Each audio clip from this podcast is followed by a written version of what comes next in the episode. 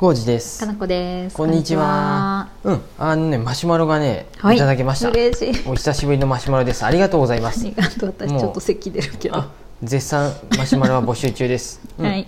えー、浩二さん、かなこさん、こんにちは。いつも楽しく拝聴しています。ハットです。ハットさんありがとう。嬉しい。えっ、と先日のラジオではいトークされていた繊細さんの診断テストを自分もやってみたところ、うん、23項目中19項目当てはまり見事繊細さん認定されてしまいましたって、うんうん。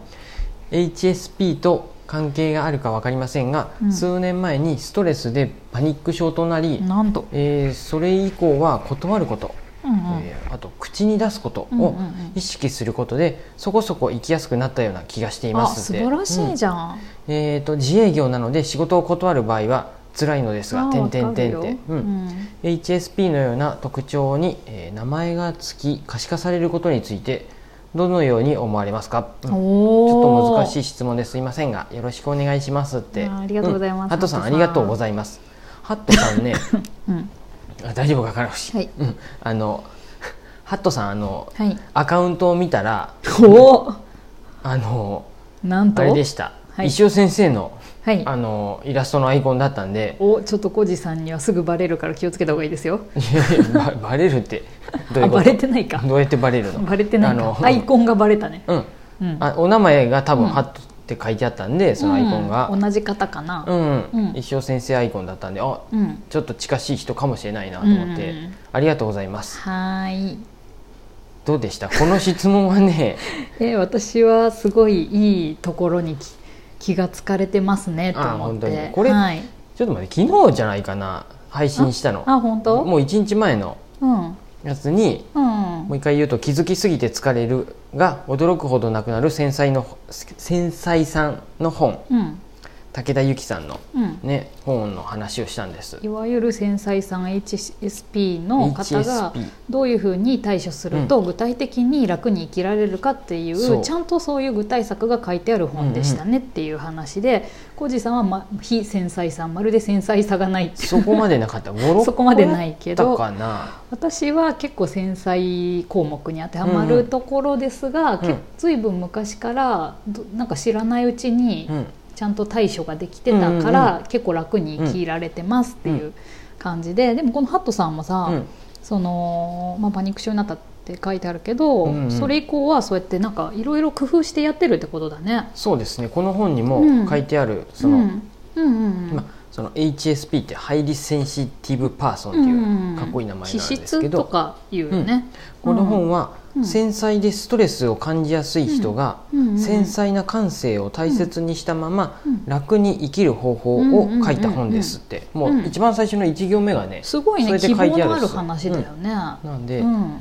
あのうんもうでもそこのうん。ないの断ることとか口に出すことっていうふう実践して自分で佐藤さんもそういうことをやられてるってことでうん。クリアしていこうとされてる読まれたんかな？なあのもし読んでないんやったら読んでみるのもうんうんうん。またああ新しい気づきもあるかもしれんなとそっか。ね。すぐ実践できるようなことがいろいろあるよね、このシリーズ確かに何冊も出とねあそうなんだ、うん。あっちゃんがね中田っちゃんうん。2冊目のやつも確かうんうんうんうん。あの紹介しとった YouTube で。うん。うんね、なんかあんまりこういうのってさそのハットさん書いてくれた HSP のような特徴に名前が付き可視化されることについて、うん。私もどどうなんかなって思うことうんうんもたまにあったりとかうん。はしてたんだけれども、なんでこの本読みたくなったかっていうと、うん。この HSP って名前がついて可視化されることによって、うん。結構ツイッターとかで周りの人も、私って HSP かもしれないとか、うんうん。あの繊細さんかもしれないっていう話をちょいちょい見るようになって、うんあ勉強しようかなと思って読んだのね、私がどうかっていうよりは、うん。世の中の人って何苦しんでんだろうなと思って、うんうんで結果自分もあなんか私できたこともあるし、できてないこともあるし、みたいなのがいろいろ分かったからよかったんだけど。なんかま一つはさ、うん。そういう可視化されることによって、あそういう人がいるんだって知れるっていうきっかけになるのはなんか、うんうん。うんいいことじゃないかなってちょっと思う。うん。まあうん。そうやね。HSP なんて僕全然知らんかったしつい最近そういう名前が割と最近の概念じゃないのかな、うんうん。そんな何年研も前か究で分からったりしたってことなのかね。制度ななんちゃらさんっていう人がそういう気質があるっていうことを、はい。このま参考文献的に書いてあったよね、そうやね。い言い出したみたいうんうん。な ことじゃないかな。うん。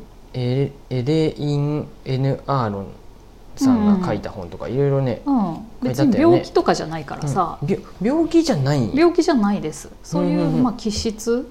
もともとうん持ってる、性質みたいなもの？うんうん。うん、かな。そ、まあ後からできてきた性格っていうよりはそもそも持ち合わせている、うん。まあ、気し気質だわね、うんこ個性みたいなもんってこと？な個の性みたいなもんかな、うん。これうん一つ一つを見ていくとさ、うんその診断テスト、はいはい、別になんかうん。ま分からんでもないっていうかそうや。誰でも多かれ少なかれあるよねっていう、一番簡単なのよ読んでいくと、あの診断テストね、はいはい。他人の気分に左右される、うんうん、痛みにとても敏感である、うんうん。これ昨日も読んだっけ？読んでない、ね、読んでるととても良心的である。もう今簡単短文を読んでるすぐにびっくりする、カフェインに敏感に反応する、うんうんうん、騒音に悩まれやすいとか、うんうんうんうん、美術や音楽に深く心を動かされる、うんうんうん、自分を取り巻く環境の微妙な変化によく気づく方だ、うん。うんうん、なんか、普通に、そんなこれがイエスかノーで、まあ、イエスやったとして重大ななんか、うん。とっていうふうには思わんやんね。うん、ってことは非繊細さんだからじゃないかなって。いうのもあるよ。そういうことか、うん。なんかこれだからうん。あでも病気じゃないんやもんね。病気じゃないす、です、うん。なんかそんなに大したことなさそうっていうふうに思うやん思っねちゃうんやで、だから多分そ非繊細さんだから。なんか一個ずつ見るとう。ん。何っていうの？分かる。んよそれはももちろん分かるんよって。そりゃそうだよねっていうふうに他人の気分にうん左右されることあるよねって、うん。その度合いがすごいんじゃないかな、痛みにもとても敏感である。僕結構 痛みに敏感っていうかい血にうん血が血が血を見るとうん。ただヒってなる なんかね、難しい感じがすなんやろうな。俺うん、だからね音に敏感っていうのの度合いがすごいんだよね、その昨日かな、あのラジオでも話しとったけど、うん。本当にちょっとした時計のチクタク音がうん。私にとってはすごいうん嫌な音に聞こえるから寝るのが辛いとかっていうのがあったり、うん。うん。そその度合いやよね。うん。ね。言われりゃそうだけどっていうのがその人にとってはもう本当に心から辛いみたいなこともうん。あるかもしれないっていうのが可視化されて統計的に見ると、うん。まあ、何割かの人がこううん。HSP のような特徴があるんじゃないかっていうことで、そでもでもうん。病気っていうこと病ではないもんね。病気ではないです、うんだからその病気っていうのもどこまでどういうかにもよるんだけど、病気ってなんやっていう話になってそうくるよね。そうそうなんでそうなんでこれ最近の私ここ1年ぐらいうん病気ってなんやとか特性ってなんやのテーマの一つでちょっと調べたりもしてるけど、うん。結局さ例えばあの発達障害とか、うん。うつ病とかって言うけれども、ん。そういうのだって自分がめちゃくちゃ苦しいとか、本当にもう社会生活が送るのが困難だとか、家族も本当に あのそれに対してすごく疲弊していくみたいな風だったら、うん多分病気として薬を飲むとか、うん。何か治すための何かっていうのを工夫していくと思うんだけど、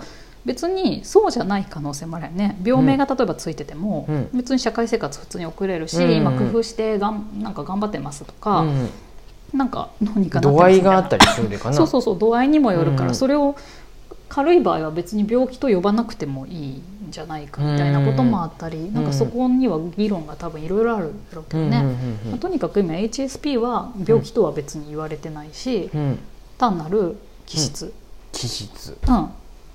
騒がしい人みたいな、うん。気質。騒がしい人とは気ちょっと違う、質ね。とかなんやろ怒りっぽいみたいな人はまた別の気質やし、うん。とか。気質。ウィキペディアよ、気質とは、はい。テンパーラメントは？え？テンパーラテンパのこと？天然パーマメン ちょトっと待ってちょっと待って。ちょっと待って。違うの？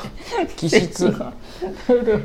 英語で水水欲し。いパーラメントって書いてある。とは人間や哺乳類などの動物の集団が、はい。せ集団なんや。集団が先天的に持っている刺激などに反応する行動特性である、あちょっと咳あかんよ、はい。マイク拾うんです、うん先天的に持ってる特性って言われてるよね、HSP も、うんだから途中でこうなんかている特性、うん。変わってきたとかっていうよりもともと備わってるものみたいなことなんじゃないかな、うん分かんないよ。その正確な分類とかはよく分かってないけれども、だだからそうちょっともう時間ないから言っていい、その可視化されることについてどう思われたりするますか？って関して、私は可視化されることに関して、なんかネガティブなイメージもあるし、あのポジティブなイメージもあるかなと思うけど、あのなこう HSP だうわショックって思う場合もあるかもしれないよね、人によっては。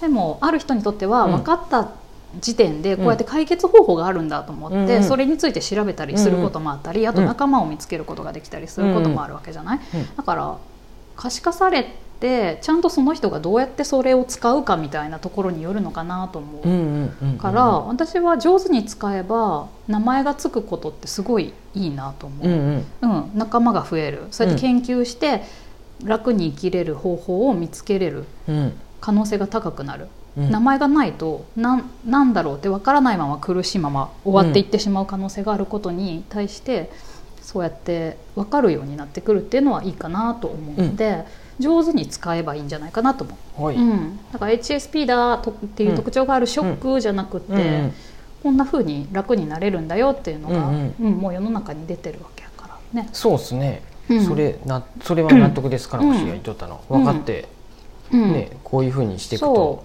いいみたいな他の病気とかもそうだけどさ、うん、こういう病気って言って診断されることでショックな場合もあるかもしれないけど、うん、逆にあなんか方法があるかもしれないって言って安心したりすることもあるんじゃないかなと思って、そうですね、うん、そうやって聞くと、うん。うん。自分でそう工夫するのがいいんじゃないかなと受け止めてほしいなって思いながら、思いました。時間がないです、はい、はい、そんな感じです。ハットさん。マシュマロありがとうございました